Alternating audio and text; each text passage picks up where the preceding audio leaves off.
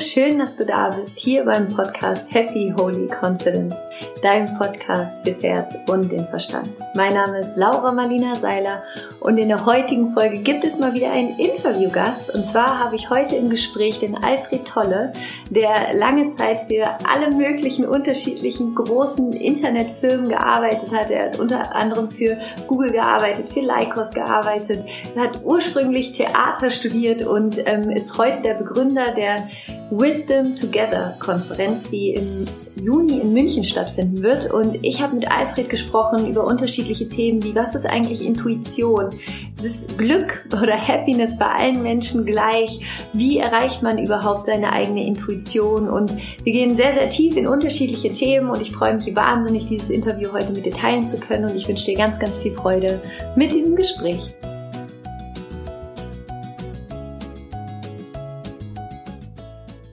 So, ich freue mich unglaublich, heute einen ganz besonderen Menschen im Interview zu haben, den ich tatsächlich selber erst vor zwei Wochen kennengelernt habe. Und es ist ein unglaublich inspirierender Mann, der, der ganz, ganz tolle Sachen in seinem Leben schon erlebt hat und gemacht hat. Und ich habe letzte Woche mit ihm äh, geskypt bzw. telefoniert und meinte dann, ich muss dich in den Podcast haben und ich will das gerne mit allen teilen, was du mir gerade erzählt hast. Und es ist Alfred Tolle, der der Vorstand und Gründer ist von der Wisdom Together Konferenz, die jetzt auch im Juli, im Juni ähm, in München stattfinden wird. Und ich würde einfach mal sagen, hallo Alfred und stell dich gerne einfach selber auch nochmal vor. Hallo Laura, danke, dass ich hier sein darf. Ich freue mich. Wunderbar, dass du mir die Möglichkeit gibst, zu, ähm, zu so vielen Menschen zu sprechen. Mein Name ist Alfred Tolle, ich habe Wisdom Together als Verein letztes Jahr hier in München gegründet ähm, und bin der Vorstand dort. Was wir machen, sind Konferenzen, sind Retreats und Workshops und äh, ist eine E-Learning und intelligente Database, um den Bewusstseinsprozess in der Bevölkerung weiter nach vorne zu bringen. Das haben wir vor. Das ist äh, ziemlich spannend. und ähm, ja, also ich, ich magst du magst du gerne auch noch mal ein bisschen erzählen, wo bist du losgegangen? Wo wo hast du gestartet? Was was war so mhm. der Weg, der dich dahin gebracht hat, jetzt heute im Jahr 2017 äh, diese Konferenz zu halten, weil dahinter steckt ja auch eine riesengroße spannende Geschichte. Also mein Weg ist nicht so ganz gerade gewesen. Ich habe äh, angefangen Sport zu studieren äh, in Köln und äh, da gab es einen Studiengang, der nannte sich Theater und Tanz und damals kam Modern Dance gerade auf. Pina Bausch, ich weiß nicht, ja. ob das Name ist, der Leuten was sagt, aber Pina Bausch mit Modern Dance kam Odin Theater in Schweden, Grotowski Theater in, äh, in Polen und Yves Le Breton in Frankreich. Wir haben von denen gelernt, mit denen gelernt, Austauschprogramme gemacht. Ich habe äh, dann noch eine private Theaterausbildung gemacht bei einem äh, Theaterlehrer, Gaetano Catolaro, mhm. der ähm, sehr stark so Meditationspraktiken angewendet hat, sehr stark in Archetypen reingegangen ist in unsere Arbeit, so dass wir im Prinzip erstmal physisch uns so verausgabt haben, dass wir total fertig waren. Und dann hat er gesagt, so nach zwei Stunden, und jetzt fängt die Arbeit an. Und dann sind wir tief reingegangen und haben halt aus unseren, wer wir sind, wer wir, wo wir eigentlich herkommen, was unsere Archetypen sind, haben wir dann versucht, Stücke zu kreieren. Und das war sehr spannend. Dann habe ich ein Stipendium bekommen, aufgrund dessen, das mich nach Japan geführt hat, um über das japanische Theater dort meine Diplomarbeit zu schreiben. Und das hat mich einfach tiefend in die Meditation geführt, weil ich dort äh, in Japan stolpert man über Tempel und ich habe da mal in einen reingeschaut und da saßen Leute vor einer Wand und ich habe da gefragt, was machen die denn da? Und er hat gesagt, na ja, die meditieren dort. Ich habe gesagt, wie lange machen die denn das? Ja, so vier, fünf Stunden. Da habe ich gesagt, what? What a waste of time, ja? was ist das denn? Und habe gesagt, das musst du mal kennenlernen. Wenn so viele Menschen das machen, dann probierst du das auch. Und das hat mich dazu geführt, dass ich sehr tief damals schon in die Art der Meditation und der, der Inneneinsicht eingestiegen bin. Und hatte natürlich ganz am Anfang, ich habe davor gesessen und habe gedacht, Mensch, die Beine schmerzen. Ich habe gedacht, was macht sie überhaupt? Die Gedanken kamen und gingen und ich bin rausgegangen und habe gedacht, das ja, gehst nie wieder hin. Was soll das? Ja, hat dir gar nichts gebracht. Und dann äh, kam aber nach einer Zeit wieder, mh, hm, irgendwo hat es dich berührt, irgendwo hat es was in dir ausgelöst. Und ich bin dann regelmäßig dorthin gegangen und hatte dann auch dort mit dem Abt, der dieses äh, Kloster geführt hat, der hat mir hin und wieder Tipps gegeben, die dann so ein hingeschmissener Satz war, wie es gibt kein Gut und Böse, es gibt kein, äh, kein Gut oder Schlecht oder so. Und äh, das hat mich mein Leben lang eigentlich begleitet. Und das war so der Start zu dieser Reise, die mich dann äh, später in die Wirtschaft geführt hat. Ich habe dann auch Wirtschaft studiert, einen Aufbaustudiengang gemacht in München, weil ich dachte, ich bin vielleicht besser hinter als auf der Bühne und habe dann sehr stark in, äh, ja, in, in einer PR-Agentur gearbeitet in Köln, habe aber immer wieder so so Sachen gemacht, die auf mich zukamen. Also 1992 zum Beispiel hatte ich die Möglichkeit, nach Albanien zu gehen, um dort einen Dokumentarfilm zu drehen. Und ich habe gedacht, hm, das ist spannend. Das ist ein Land, das war so lange abgeschlossen und ähm, keiner kam rein und ich würde das gerne sehen und wir sind dahin und ich habe dann ähm, Dokumentarfilm dort gedreht und auf eigene Kappe. Also das war nicht ein Auftrag oder so, sondern ich hatte die Möglichkeit, über eine Bekannte, die nach Albanien fahren wollte, dort mitzufahren. Ich habe das gemacht und habe einen Kameramann engagiert und mir eine Kamera geliehen und dann haben wir dort einen Film gedreht und haben dann die einzelnen Teile dann später verkauft. Also immer so Sachen gemacht, wo die so auf mich zukamen, auch sehr intuitiv. Mhm. Ja, so und gedacht, das ist, das ist jetzt das, was du machen musst. Und dann bin ich dem gefolgt und habe das gemacht. Ja. Der Weg hat mich dann später, war ich für Bertelsmann dann in, ähm, in Asien, in Tokio mhm. wieder. Ich spreche auch Japanisch und äh, damals hatte ich die Möglichkeit, dort das Internetgeschäft von, von Bertelsmann dort ähm, aufzubauen. Und ich habe viel in Japan, in China und in Korea gemacht und habe dann in Aufsichtsräten gesessen und so und habe aber immer gedacht, eigentlich ist das wahre Leben ist eigentlich nicht das, was wir da machen. Mein Theaterlehrer hat damals schon gesagt, die Bühne ist das Leben und das Leben ist die Bühne. Und so bin ich immer so in so Aufsichtsratssitzungen gegangen und habe so gedacht, okay, jetzt bist du wieder auf einer Bühne machst irgendeine Rolle, aber ich habe verstanden, dass ich eine Rolle mache. Und ich glaube, das ist so entscheidend. Zu verstehen, wo du gerade bist, wer du bist, was du machst und warum du die Dinge tust, die du tust. Und dich vielleicht von außen zu sehen und zu sagen, okay, bist das wirklich du? Oder von wem wirst du gerade hier beeinflusst? Ähm, wer versucht dich gerade zu steuern? Ja. Ich glaube, im NLP sagt man, who is driving the bus? Also wer fährt gerade den Bus in dir? Ja, es gibt ja verschiedene Anteile in dir, die dich steuern. Und ich habe immer versucht zu erkennen, wer ist das denn gerade? Und was passiert da gerade? Bin ich das wirklich? Will ich das wirklich? Es ist manchmal nicht einfach, ja, weil, weil es eben dich auch manchmal, ja, deine, was manche Leute als charismatisch bezeichnen, das ist, wird dann manchmal in Frage gestellt, weil du dich selber in Frage stellst und sagst, hm, ist das denn so? Ist das wirklich so? Ja. Und manche sagen, dann bist du nicht mehr so durchschlagskräftig oder so und kannst nicht mehr so gute Entscheidungen treffen. Aber ich glaube, es ist eher das Gegenteil der Fall. Ich glaube, dass es mittel- und langfristig eher dazu führt, dass du bessere Entscheidungen treffen kannst, dass du verwurzelt bist mit dir und dass du einfach nicht nur für dich, sondern auch in der Verbundenheit mit allen anderen einfach bessere Entscheidungen fällen.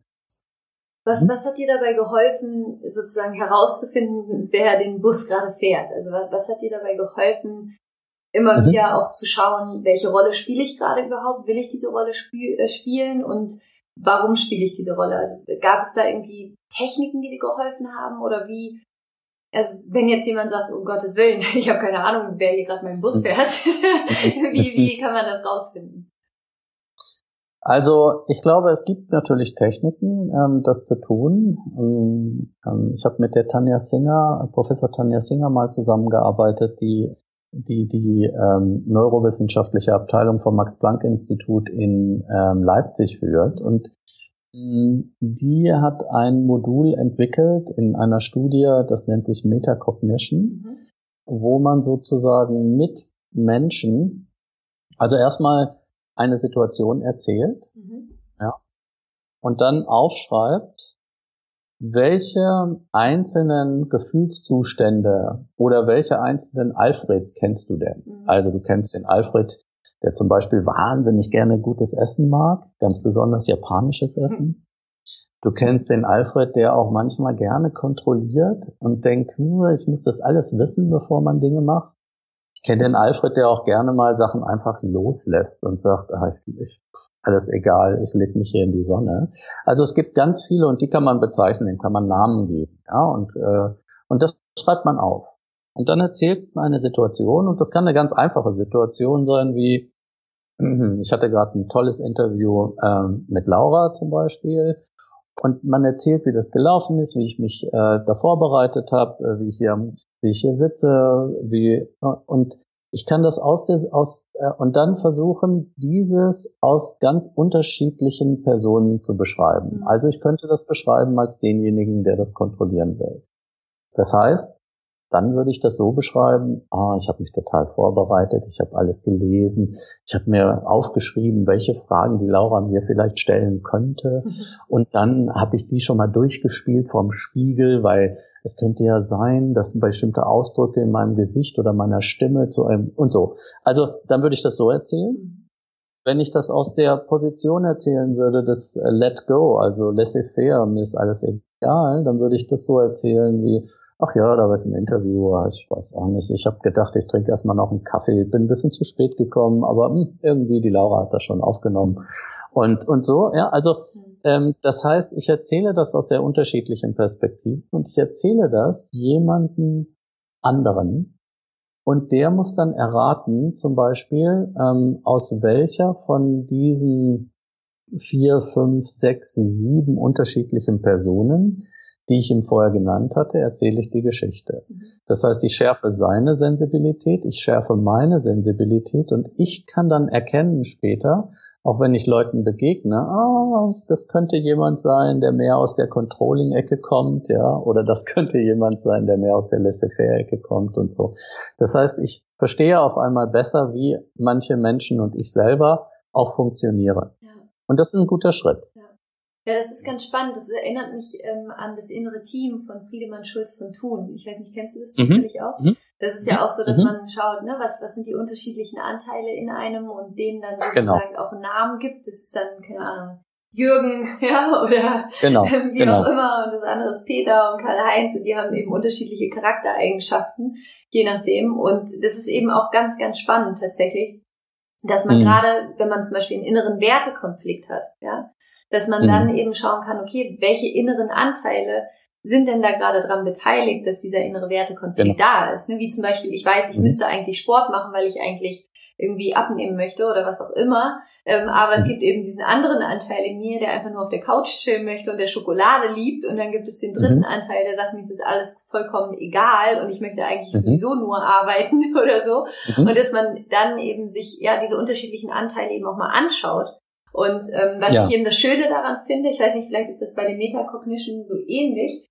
dass man dann eben ja auch immer wieder feststellt, okay, aber wer bin denn ich wirklich? Also was ist das mhm. Bewusstsein, was hinter diesen ganzen unterschiedlichen Anteilen steht, die in uns sind, ne? Ja, das ist schön, dass du das sagst. Und das ist eben, ich glaube, es gibt ja unterschiedliche spirituelle Praxisen, äh, wie man das macht, äh, wie man damit umgeht. Aber meine Praxis ist, ähm, ich meditiere regelmäßig und ich gehe sehr tief dann auch darunter und versuche zu, zu erkennen, wer ich bin. Mhm. Und das geht tiefer als diese Anteile noch. Mhm. Und, ähm, und ich glaube, dadurch fängst du an, Dinge auch zu relativieren dann oft und zu sehen, wenn derjenige, der jetzt auf dem Sofa liegen möchte und Schokolade essen möchte, könnte ja sein, dass du vorher vielleicht ähm, im Internet oder im Fernsehen oder wo auch immer Schokoladenwerbung gesehen hast, die dich unbewusst so stark beeinflusst haben, dass du das in dem Moment gerade möchtest. Das bedeutet, dass du nicht ein bewusst, bewusste Entscheidung triffst, sondern dass diese Entscheidungen hervorgerufen wurden durch äußere Reize. Und das ist in unserer Gesellschaft natürlich sehr stark, dass wir durchflutet werden von Reizen und von bestimmten ja, Werbeformen, die, ähm, und ich war bei Google, ich weiß, dass dort sehr stark an, an Werbeformen gearbeitet wird, die sehr unterbewusst funktionieren. Mhm. Das heißt, dass du gar nicht dir bewusst bist, dass du gerade beeinflusst wirst, wirst es aber. Mhm. Und ich glaube, die einzige Möglichkeit dessen, sich bewusst zu werden, ob das so ist oder ob du es wirklich willst, manchmal will man ja wirklich Schokolade essen, also ist jetzt ja. schlecht, ja, dann dazu braucht man bestimmte Praxis und äh, auch eine regelmäßige Praxis. Also würdest du mhm. sagen, dass da zum Beispiel Achtsamkeit hilft, also einfach achtsamer zu werden, auf welche Reize von außen reinkommen und dann eben immer so ein bisschen zu schauen, okay, warum will ich gerade eigentlich das, was ich gerade denke, was ich will? Mhm. Ich glaube, Achtsamkeit ist, äh, ist ein guter erster Schritt und Anfang, ja, dass man erkennt, was passiert in meinem Körper. Mhm. Wie reagiere ich auf bestimmte Sachen? Oder es ist ja so, wenn, wenn ich in einen Raum oder wenn ich eine Person treffe, oder ähm, dann habe ich ein bestimmtes Gefühl dazu. Und manche Leute haben äh, Verbindung zu diesem Gefühl, die spüren sofort, ah, der ist mir in irgendeiner Form oder die ist mir in irgendeiner Form sympathisch. Mhm. Und bei manchen Leuten, die sind mir nicht so sympathisch.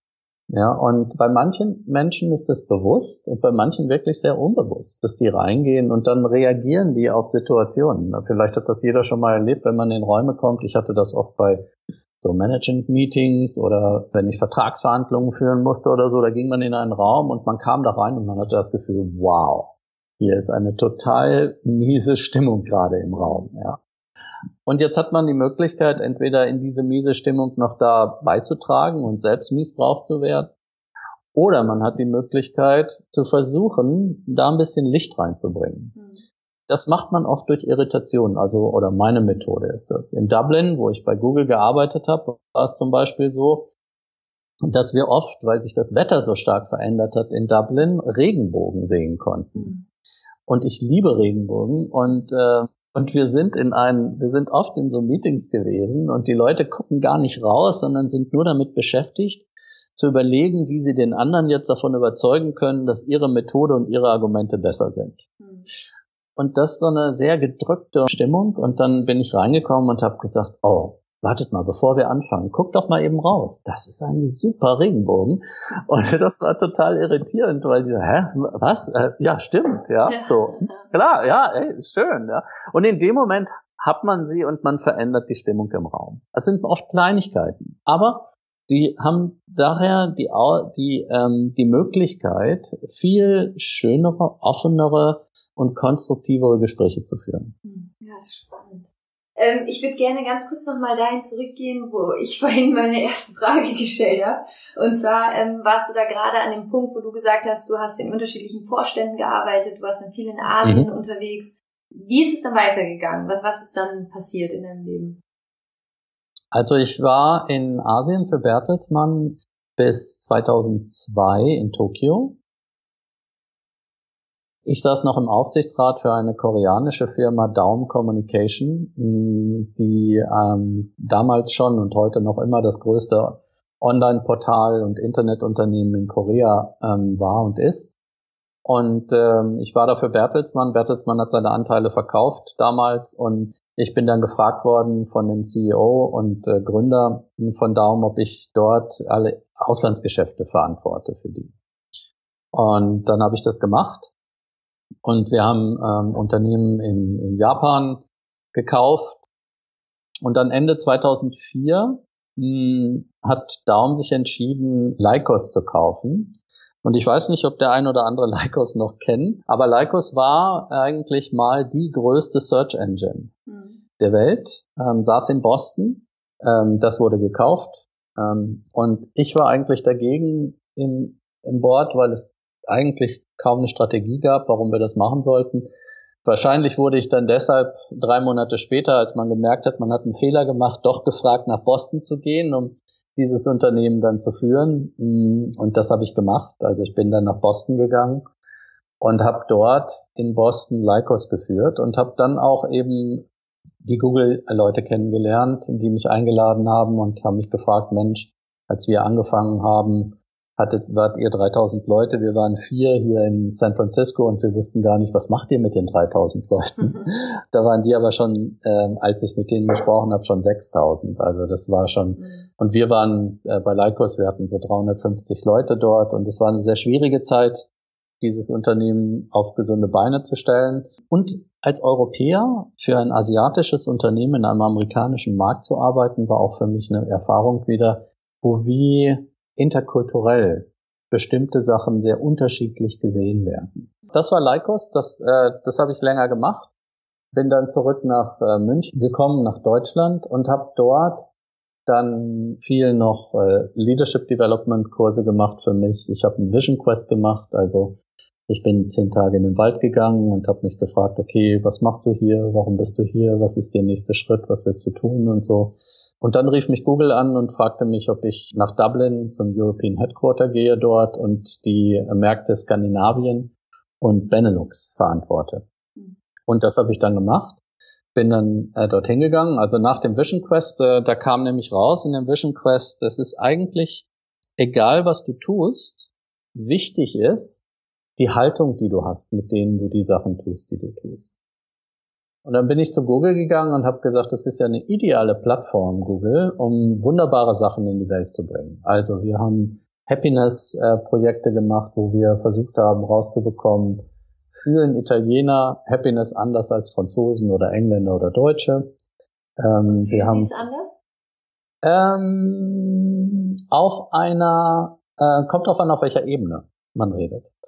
Also es gibt ähm, es gibt eine Untersuchung vom MIT, Massachusetts Institute of Technology in Boston. Die haben mal vor Jahren schon versucht, Happiness zu untersuchen und zu sagen, wie hängt Happiness mit äh, finanziellen Möglichkeiten zusammen. Und in Amerika hat man herausgefunden, dass der Grad der Happiness unter bestimmten Kriterien steigt bis damals 70.000 Dollar ähm, Einnahmen, ähm, also Einkommen im Jahr. Ja. Und darüber hinaus steigt der Grad an Happiness nicht mehr. Also man hat zwar, wenn man sich dann, wenn jemand dann, weiß ich nicht, einen Porsche kauft oder so, ein, äh, manche Leute haben dann ein Glücksgefühl für einen Moment, aber es ist nicht dieser tiefe Grad von Happiness, von Zufriedenheit, von Verwurzelung. Der, der, der, äh, das hat damit nichts zu tun. Und es ist sicherlich so, dass äh, bis zu diesem Grad, wenn ich das mal annehme, auch für andere Länder, ich, da wird es unterschiedliche Höhen geben, aber 70.000 Dollar. Bis dahin ist der Grad von Happiness in Italien und Frankreich anders, also in Deutschland zum Beispiel. Die Deutschen gehen mehr auf ein eigenes Haus und Eigentum und so. Die Italiener äh, gehen da mehr auf äh, Luxusgüter und Luxuswaren und so. Also ohne dass sie jetzt so, also ich vereinfache das jetzt. Mhm, das ist ja. differenzierter, aber aber wenn man tiefer geht, ist der Grad von Happiness, der darüber hinausgeht, eigentlich bei allen Menschen ähnlich. Dass sie in einer vertrauensvollen Art und Weise miteinander leben wollen, eigentlich kollaborativ. Und nicht das, was wir leben im Moment im Wettbewerb, dass sie selbstbestimmt leben möchten, dass sie ähm, lernen möchten, dass sie sich auch weiterentwickeln möchten also das sind alles so Komponenten, die kamen immer wieder raus, egal bei welchen Kulturen. Dass das so Dinge sind, wo sie sagen, ja, dass sie Zeit haben möchten für sich, für Freunde, für ihre Familie. Und äh, das äh, ist schon äh, ist schon spannend und meiner Ansicht nach zeigt es auch eigentlich auf, in welche Richtung wir uns entwickeln müssen in Unternehmen und in unserer Gesellschaft und für uns selber. Mhm. Und wie, wie kamst du dann dazu, jetzt die, die Konferenz zu gründen, die Wisdom Together Konferenz? Wie, wie ist es dazu gekommen?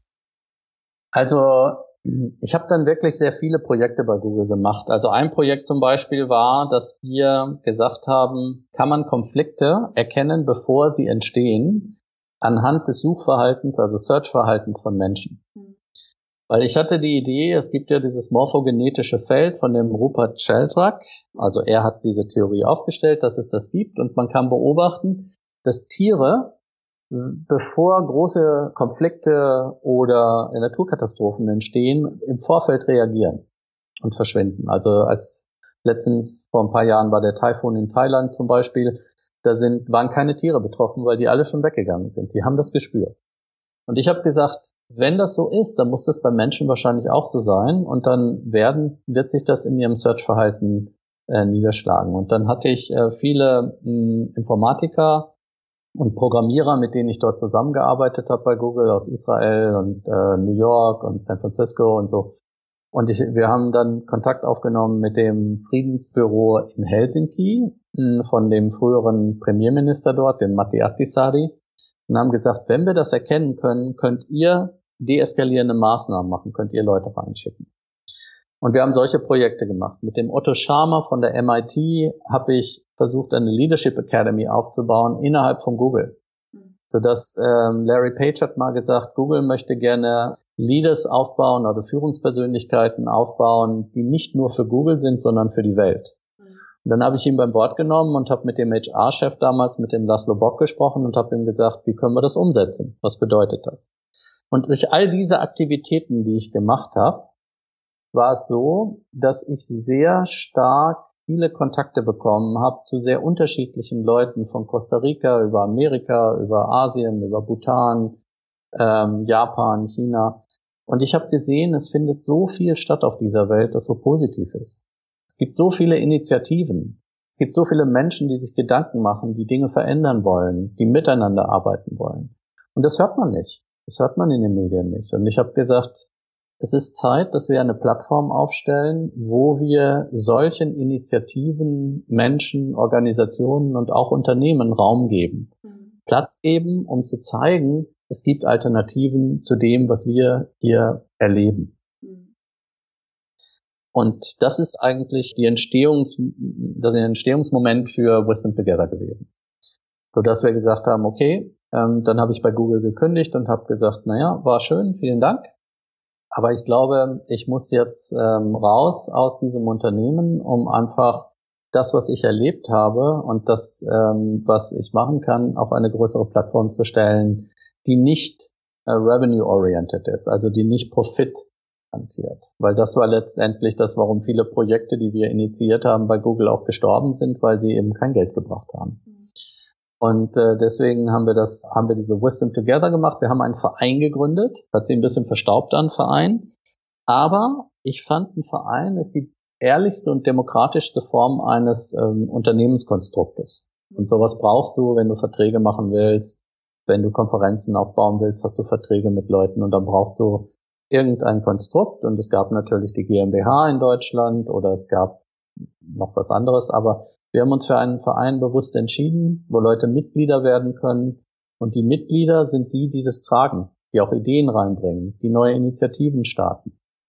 Und deswegen haben wir uns für diese Art des, des Konstrukts entschieden, haben Verein aufgemacht und haben eine Konferenz in Stockholm gemacht, 2015 schon, äh, damals in Schweden, die sehr erfolgreich war, wo wir viele Leute eingeladen haben. Und wir werden dieses Jahr eben eine Konferenz in München machen am 13. 14. Juni in der alten Kongresshalle. Das ist eine wunderschöne, wunderschöne ältere Halle, die aber einen total schönen Charme hat, ähm, wo wir Leute einladen, Vorstände, also aus der Wirtschaft kommende Menschen, Wissenschaftler, kommen dort auch vom Max-Planck-Institut Neurowissenschaftler. Es kommen, äh, kommt eine schamanistische Heilerin aus äh, Chile, die ihren Aspekt reinbringt. Es kommen Künstler, Unternehmensberater und wir sitzen zusammen und sagen, was gibt es schon für alternative Formen der Unternehmensführung? Was gibt es für alte, was gibt es für neueste wissenschaftliche Erkenntnisse? Was gibt es für Möglichkeiten über Intuition? Weil das ist das Thema der München-Konferenz, Intuition und Kreativität. Wie können wir über Intuition wirklich unsere Welt verändern? Für uns und für andere. Was würdest du sagen, was ist Intuition? Das ist eine sehr gute Frage. Hm. Intuition ist äh, meiner Ansicht nach wirklich der Schlüssel zu vielen möglichen Lösungen, die wir haben. Unsere Welt, die wir hier aufgebaut haben im Moment, ist ja sehr stark äh, linkshirnig. Das heißt, sehr stark äh, Datenzahlen, Fakten orientiert. Und es gibt noch immer in, in Unternehmen, äh, Politik und Gesellschaft noch immer, mh, hm, das muss alles irgendwie wissenschaftlich und äh, datenmäßig unterfüttert werden. Aber schauen wir uns an, wo wir sind. Wir verbrauchen 50 Prozent mehr Ressourcen, als die Welt in der Lage ist zu regenerieren. Also runtergebrochen auf Länder. Amerika verbraucht viereinhalb Länder zum Beispiel pro Jahr. Äh, Deutschland zweieinhalb, Frankreich liegt bei zwei und so. Und äh, dann gibt es kleinere Länder, die, die weniger verbrauchen und deswegen sind wir im Schnitt bei 1,5 Ländern, äh, Welten pro Jahr, die wir verbrauchen. Das heißt, es geht nicht so weiter. Wir müssen da eine Veränderung schaffen. Wir haben eine Situation in unseren Gesellschaften, dass wir eine soziale Trennung haben, wo ungefähr vier, letztens kam ein UNO-Report raus, 64 Milliardäre haben mehr finanzielle Mittel als die 50 unteren Prozent der Weltbevölkerung, also 3,5 Milliarden Menschen, das muss man sich vorstellen. 64 Leute haben mehr finanzielle Mittel als 3,5 Milliarden. Und das ist auch nicht, nicht durchhaltbar auf Dauer. Das gibt einen enormen ähm, soziale Friktionen in unserer Gesellschaften. Und dann haben wir die Situation, auch wieder ein United Nation Report, der rauskam letztens, ähm, dass äh, die gehen davon aus, dass 10 Prozent der Weltbevölkerung an Depressionen leiden. Das sind mal schlappe 750 Millionen Menschen.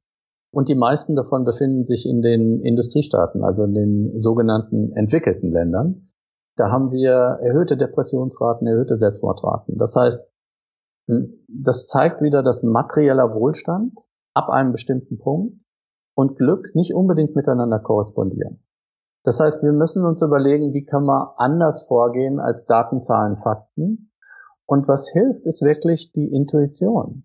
Also äh, uns zu verlassen auf wirklich unsere inneren, äh, unsere innere Stimme. Mhm. Und ich weiß nicht, ob, ob du ähm, den Spruch kennst von Albert Einstein, der wird ja letztens immer häufiger äh, benutzt, aber hier hat er wirklich sehr guten, guten äh, Satz gesagt, die Intuition ist ein göttliches Geschenk, der denkende Verstand ein treuer Diener. Es ist paradox, dass wir heutzutage angefangen haben, den Diener zu verehren und die göttliche Gabe zu entweihen. Mhm. Und das ist so. Und immer mehr Menschen erkennen das. Auch äh, es gibt einen Professor Gigerenzer im Max-Planck-Institut in Berlin, der hat die letzten 40 Jahre zum Thema Intuition geforscht. Und äh, der berät viele DAX-Vorstände auch. Und der geht davon aus, dass die Intuition eine in eine unbewusst verborgene Möglichkeiten, Fähigkeiten sind, die in den Zellen, in dem Körper schlummern und die dir, die dich in die Lage versetzen, wirklich in deine Potenziale, in erweiterte Potenziale reinzugehen und dadurch bestimmte Lösungen zu, zu bekommen, die du, auf die du sonst, wenn du darüber nachgedacht hättest, nie kommen würdest. Und wie kriegen wir Zugang zu diesem, zu diesem, äh, zu dieser Zellweisheit, die in uns schlummert? Ja, ich möchte vielleicht noch einen Punkt davor sagen. Mhm. Es gibt eine weitere und äh, ich glaube sehr stark daran. Es ist nicht nur die Zellweisheit, die in dir schlummert, sondern es gibt der Erwin Laszlo zum Beispiel oder andere haben gesagt, es gibt eigentlich darüber hinaus eine Verbindung zu einem Feld, zu einem kollektiven Feld. C.G. Jung hat das schon mal gesagt, das äh, kollektive Bewusstsein.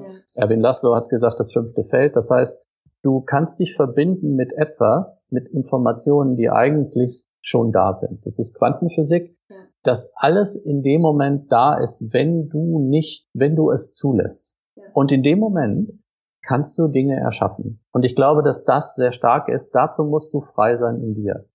Dazu musst du wirklich alles loslassen, was dich, ähm, was dich bisher beschränkt hat und muss in der Lage sein, Otto Schama von der MIT sagt immer, uh, learning from the emerging future. Das heißt also, du lernst von der Zukunft und nicht aus der Vergangenheit. Weil all das, was du in der Vergangenheit gemacht hast, wenn du das projizierst auf die Zukunft, entwickelst du dich nicht weiter, weil du bleibst da, was du schon mal gemacht hast. Wenn du aber frei bist und wirklich in the present moment bist, wie das Eckart Tolle sagt oder, äh, oder andere Weise, äh, Weise Lehrer, dann bist du frei zu sehen, was, was ist denn da für Möglichkeiten. Und in dem Moment kommt etwas hoch und das intuitiv wirklich für dich zu nehmen, das ist dann Intuition par excellence. Also das ist das, was dir ermöglicht, weiterzukommen und dich zu entwickeln. Was man machen kann, zum Beispiel um das zu trainieren. Es gibt so Trainingsmethoden. Also es ist Entspannungs- und Meditationstechniken, helfen natürlich extrem. Da gibt es sehr unterschiedliche. Da muss jeder für sich empfinden, was der Richtige oder das Richtige für sie ist oder ihn ist. Dann auch ein Versenken in Studium von Bildern. Also, dass man sich Bilder anschaut und sich wirklich da reinversetzt. Das hat auch ein bisschen was mit Meditation zu tun, aber man, man äh, fokussiert auf ein Thema. Und dann die Kunst der empathischen Identifizierung. Das hört sich ein bisschen kompliziert an. Aber das ist so das, was wir auch ein bisschen mit Metacognition gemeint haben, also die inneren Anteile nicht nur von einem selber zu verstehen, sondern auch von dem anderen zu verstehen. Das heißt, sein und sich selber aus den Augen des anderen zu sehen und zu betrachten. Ist wichtig. Und dann, was ich ganz schön finde, was man machen kann, hm, man muss mal jemand fragen, eine Konversation im Fernsehen oder im Internet oder sowas aufzunehmen, äh, wo sich zwei Leute unterhalten. Und man stellt den Ton aus so vier, fünf Minuten. Man stellt den Ton aus und beobachtet zwei Menschen, wie sie miteinander reden, ohne dass man den Ton hat. Und man schreibt auch, was man glaubt, was, worüber da gesprochen wird. Und das ist Intuition. Man kann wirklich das lernen, da gibt es Studien von Stanford und Yale darüber, dass Leute dann später bis zu 95 Prozent richtig lagen, ohne dass sie jemals wussten, was da gesprochen worden ist, über was sich die Menschen dort unterhalten. Und das, wenn man das weiß, ja, dann kann man da äh, viel stärker auf sich selber vertrauen. Hat ja auch was mit dir selber zu tun. Inwiefern vertraust du dir selber und deiner Intuition? Ja, absolut. Ja. Absolut, hm. absolut.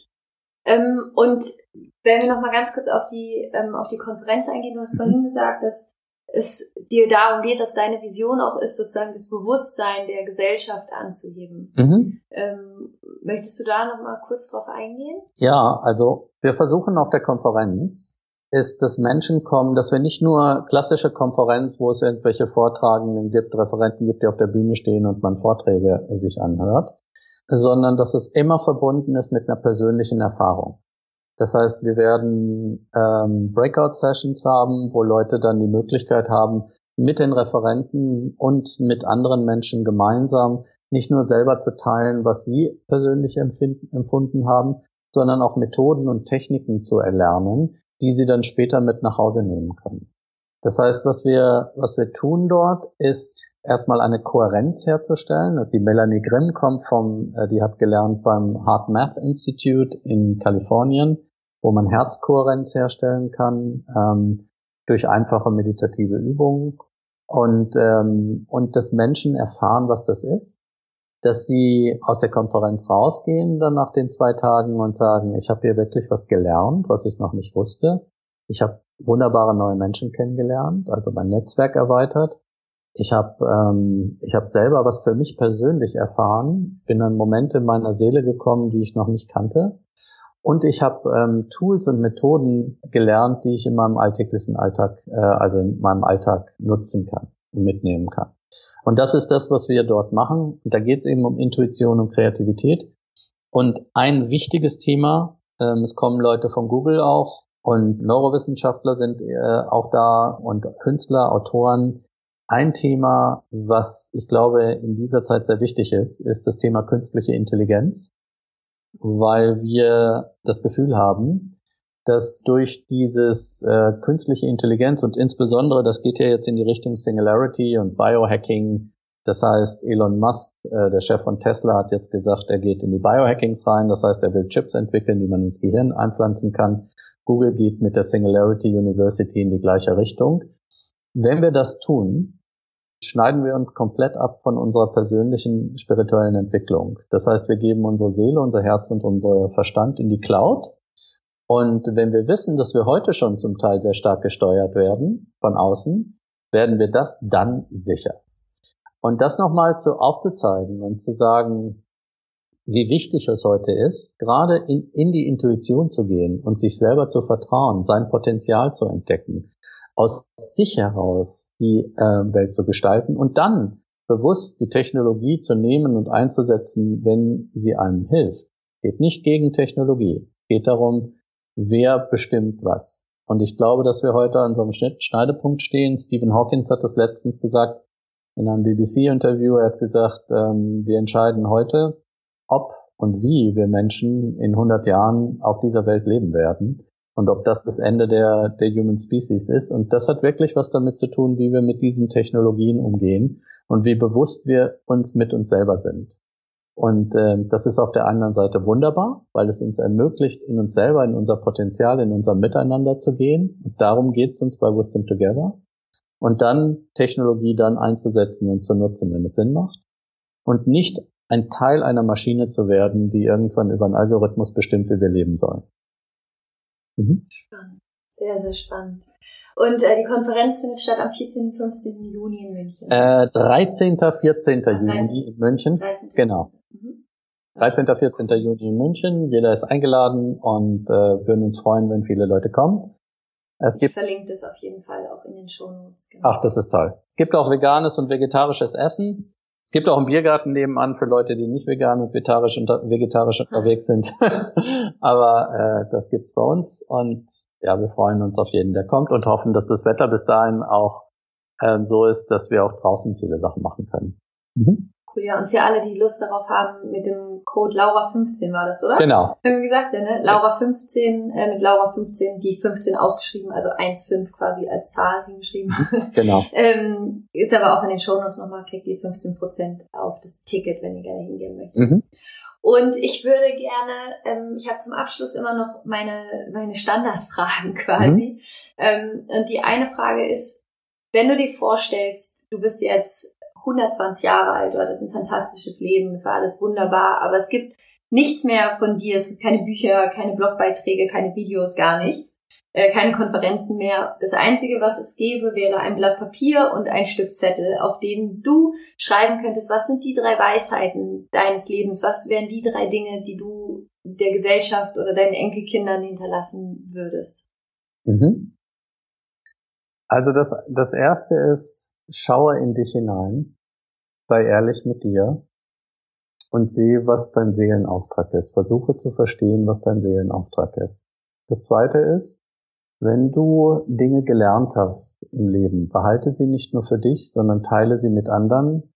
Dadurch werden sie nicht nur für dich mehr, sondern auch für die anderen. Und das dritte ist, versuche das Leben zu genießen.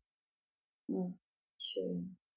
Und gibt es ein Buch, was dich sehr beeinflusst hat in deinem Leben? Gibt es ein Buch, was du sagen würdest, sollte jeder einfach mal gelesen haben? Also es gibt ein Buch von Otto Scharmer, das heißt Leading from the Emerging Future. Ich glaube, das gibt es seit kurzem auch auf Deutsch. Mhm. Ähm, Otto Scharmer hat das Presencing Institute in ähm, Boston. Das ist ein Kunstwort, kommt aus Presence and Sensing. Und der macht sehr viele, der hat die U-Theory und Leading from the Emerging Future ist sicherlich ein tolles Buch. Und dann gibt es ein Buch, wenn ich mehr über mich selber und die unterschiedlichen Stufen meiner persönlichen Entwicklung erfahren will, gibt es ein mhm. Buch von Robert Keegan, der wird K-E-G-A-N geschrieben ist ein Harvard-Professor und das heißt die Evolution Self. Und das gibt glaube ich, auch auf Deutsch. Und da kann man viel erkennen, auf welcher Ebene, auf welchem Level bin ich gerade in meiner Entwicklung und wie muss ich weiterarbeiten für einen selber und seiner persönlichen Entwicklung. Sehr schön. Zwei tolle. Cool. Mhm. Super, danke schön. Die verlinke ich auf jeden Fall auch in den Show Notes für alle, die sich die bestellen möchten. Mhm. Und gibt es einen Ratschlag, den du irgendwann mal bekommen hast in deinem Leben, der bei dir was verändert hat? Ja, ich glaube, den hatte ich schon erwähnt mit dem Mönch, der äh, dort in Japan war. Es hm. gibt kein, kein Gut und Böse. Es gibt kein richtig und falsch. Alles ist, wie hm. es ist. Was ich dazulernen durfte im Laufe meines Lebens ist, dass das nicht bedeutet, dass man keine klare Positionierung für bestimmte Sachen hat. Und sagt, hm. aber die, die, die persönliche Verknüpfung, das heißt, ich fühle mich persönlich angegriffen, das rauslassen. Und das habe ich gelernt. Ähm, und das ist, glaube ich, das, äh, der Sinn von es gibt kein richtig und falsch ähm, oder kein gut und böse, heißt nur, nimm es nicht, nichts in deinem Leben ist persönlich, sondern du schaffst deine Wirklichkeit und wenn du Dinge siehst und die dich betreffen, versuche dich deine, deine persönlichen Emotionen rauszulassen, zu atmen und dann erst zu reagieren. Mhm. Ganz wichtig. Cool. Dankeschön. Vielen, vielen Dank.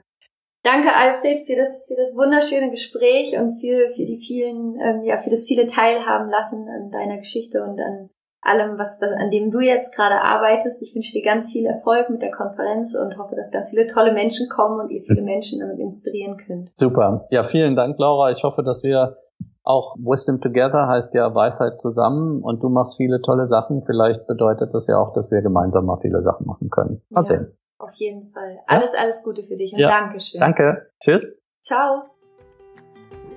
Ich hoffe, die Folge hat dir gefallen. Ich wünsche dir jetzt einen grandiosen, wunderschönen Tag und eine gute Verbindung zu deiner Intuition.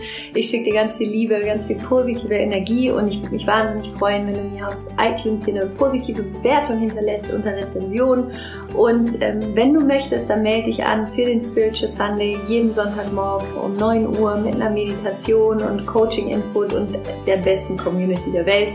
Also melde dich da einfach an. Das ist wunder, wunderschön um einfach auch nochmal ja, so eine Intention für die neue Woche zu setzen und melde dich einfach an. und ansonsten, genau, folgt mir sehr, sehr gerne auf Instagram at Laura Marlina Seiler und auf Facebook at Laura Seiler Coaching. Ich freue mich sehr, wenn wir uns da miteinander connecten. Und alle anderen Infos findest du natürlich wie immer hier in den Show Notes. Und ich glaube, das war es jetzt erstmal hier von meiner Seite. Ich schicke dir eine große Umarmung. Ich hoffe, es geht dir gut. Ich freue mich, wenn du gerade dein Licht in die Welt bringst und ja, einfach scheinst. Und wir hören uns nächste Woche wieder mit einer neuen Podcast-Folge. Bis dahin, fühl dich umarmt. Rock on und Namaste. Deine Laura.